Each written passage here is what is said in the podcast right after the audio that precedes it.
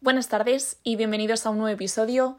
Bueno chicos, chicas, después de leer vuestras preguntas de Instagram, muchos me pedís que haga un podcast sobre las unidades de la archancha. Entonces, lo voy a intentar, ¿vale? Eh, son muchas, probablemente me deje algo, todas no controlo eh, mucho o poco, así que, bueno, eh, para empezar, la unidad así más grande a la que se entra de prácticas es Protección Ciudadana, PC, antes se llamaba SC.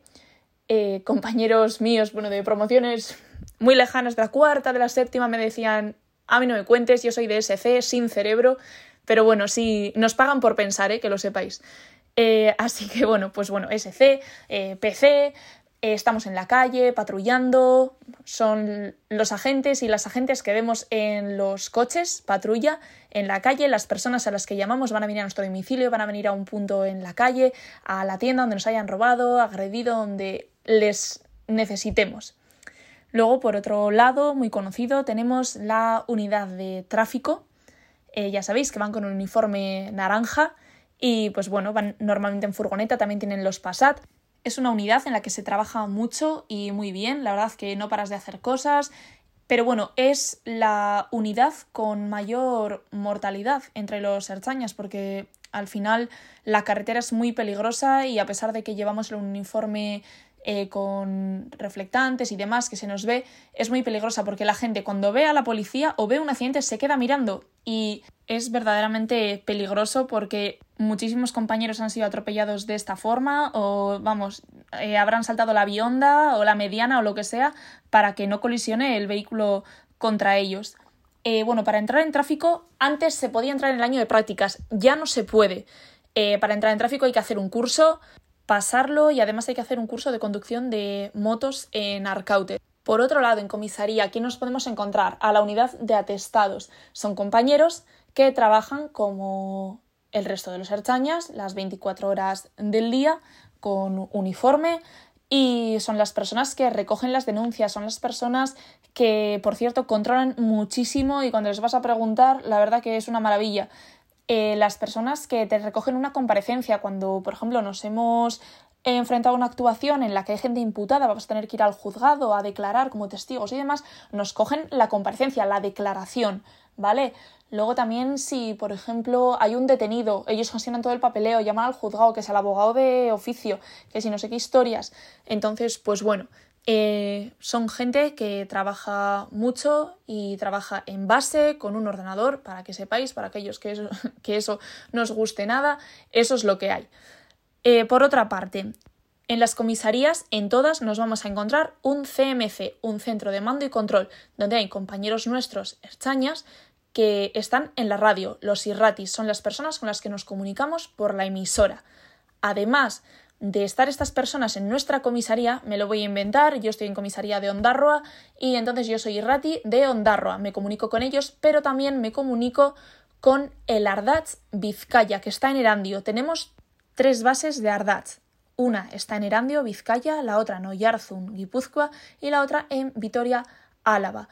Entonces, Ardatz es una unidad muy grande con un montón de irratis y pues nada, se dedican a gestionar con las patrullas a dónde tienen que ir, eh, documentan, es decir, escriben en la actuación todo lo que eh, les vamos a comunicar desde la calle. Os voy a poner un ejemplo. Por ejemplo, vamos a atender a una persona que se ha caído, ¿no?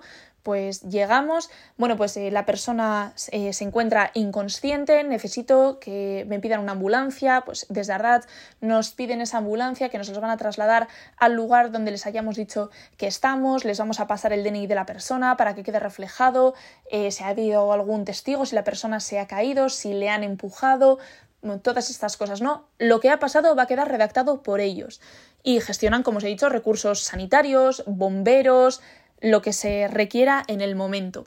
Luego también en comisaría nos vamos a encontrar a los compañeros y las compañeras de línea A que lo que hacen es básicamente tareas administrativas, son la policía administrativa. Cuando tú vas a reforzar, te llaman ellos y demás, gestionan ese tipo de cosas y bueno, un montón de otras tareas administrativas que pues que ahora mismo no sé contar, no sé, pues supongo cuando eh, llegan fax de otras comisarías, de policía local, de juzgados, de estas historias. Luego, la famosa brigada móvil, que estáis todos que no sabéis lo que es la brigada móvil, el PRI, Viscor. Vale, a ver, la brigada móvil es una unidad que está especializada en ciertas intervenciones, por ejemplo, con armas blancas, porque tienen un material especial que no tiene protección ciudadana, ¿vale? Su base está en Yurreta, junto con los compañeros de eh, la unidad de rescate, y bueno, eh, salen a trabajar, trabajan eh, algo diferente que en protección ciudadana no se dedican a patrullar como lo hacemos nosotros.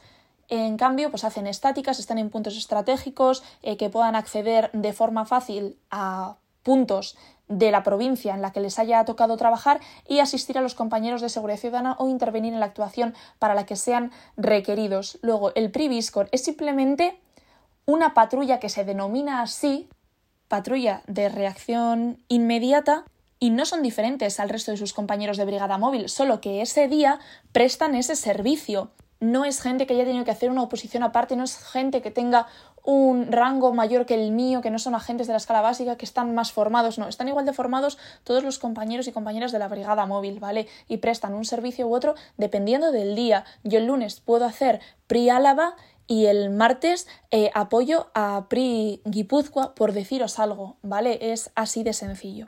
Como os he dicho, helicópteros y rescate está en Yurreta también. La verdad, no los tengo muy ubicados, lo siento. Sé que hacen eh, servicios eso, de helicópteros eh, por montaña, eh, rollo de espeleología, también por mar, que tienen lancha y, y, demás. Pero bueno, sé que os interesa mucho, pero tienen un Instagram que creo que es arroba así que buscarlo y son súper amables porque yo he visto que contestan a un montón de gente, así que eso. Luego están los BBT, el Berrozi Beresi Taldea. Eh, bueno, pues son compañeros que trabajan totalmente diferente al resto de Erchañas. Eh, se dedican muchísimo a entrenar, invierten muchísimo tiempo en entrenar, por eso son tan buenos en lo que hacen y pues se dedican a situaciones críticas muy específicas pues de atracos, de asaltos, de mm, situaciones límite con armas de fuego, rehenes y demás. Entonces, pues bueno, eh, Evidentemente no son las actuaciones del día a día, eh, todos lo sabemos, entonces invierten muchísimo tiempo en formarse para estar perfectamente preparados para situaciones de ese tipo. Luego hay otras unidades que se conocen menos, por ejemplo, como juegos y espectáculos. Son compañeros que trabajan de paisano, que se dedican al tema, por ejemplo, de van a una discoteca y se controla que en la sesión eh, de menores eh, no esté el alcohol a la vista, la máquina de tabaco esté desenchufada, bueno, estas cosas, ¿no? hacen muchas otras cosas, ¿eh? Pero la verdad que no lo tengo como súper ubicado. También están los compañeros de inspecciones oculares, por ejemplo, si ha habido un apuñalamiento y hay restos de sangre, pues van a tomar fotografías, van a ver si tenemos eh, huellas eh, sebáceas de alguien que se haya apoyado en un cristal. Las huellas sebáceas son eh, la grasa que podemos dejar con nuestra piel en una superficie y bueno, se dedican a eso y luego también hay una unidad de la policía científica que están en Erandio, por ejemplo. Yo voy ahora por la tarde y ocupo un polvo blanco a una persona, una sustancia blanca, yo no sé lo que es, igual es eh, yeso que ha estado rascando en las paredes, pero es que igual es speed, es que igual es cocaína, pero yo no lo sé. Entonces yo hago una propuesta de denuncia que se la doy a la persona. Yo no le estoy sancionando, yo no soy un organismo sancionador, le va a sancionar gobierno vasco. Entonces yo lo que hago es esa sustancia blanca, junto con un acta de ocupación y demás papeleo, pues eh, sigo una cadena de custodia hasta el laboratorio. En el laboratorio la policía científica se dedica a analizar eso y establece si verdaderamente es una sustancia estupefaciente, cuánto pesa, y todas esas cosas que son datos técnicos que es para lo que se, a lo que ellos se dedican. Entonces, bueno, pues eso también, esos compañeros, gran labor que, vamos, sustancias se ocupan todos los días. Por muy evidente que os parezca que es marihuana, va al laboratorio y se analiza. Luego hay unidades dentro de las comisarías como por ejemplo violencia de género, pues se dedican a atender a las víctimas, hacen entrevistas, eh, se les si lo requiere la situación, se les asigna un piso protegido, eh, se les llama, se les gestiona una escolta, pues bueno, es gente que está muy metida en, en estas situaciones que son muy habituales y no son nada fáciles de gestionar porque muchas veces las víctimas no quieren hablar, no quieren denunciar y bueno, a nosotros eh, desde fuera nos puede parecer, ¿cómo no le denuncia? Bueno, pues es que es una situación muy complicada y la gente, aunque lo pase muy mal, no quiere que esa persona que le ha hecho daño lo pase mal también. Es duro y en la academia se machaca muchísimo este tema y sales, pues bueno, con mucha información sobre el tema y creo que es muy necesaria. Luego también pues hay eh, unidades de delitos contra las personas, de drogas, eh, también pues tema de control de, de la prostitución. es muy interesante, la verdad.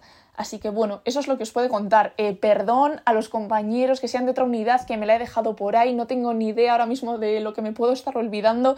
Así que lo siento. Y nada, a vosotros, eh, gracias por escuchar un día más. Y nada, muchísima suerte que estáis con las entrevistas. Así que muchísimas gracias, de verdad, porque no sé si alguna vez lo he dicho, pero la verdad es que os volcáis muchísimo con el perfil, se os ve con muchísimas ganas y a mí pues me anima un montón a seguir contándoos cosas. Así que bueno, muchas veces me puedo equivocar, de verdad, hay compañeros que me corrigen, que bueno, les agradezco, que es para que lo haga mejor, para que la información sea más exacta para vosotros y vosotras que estáis empezando. Pero bueno, la verdad que lo hago con toda la buena intención del mundo y que os agradezco el apoyo.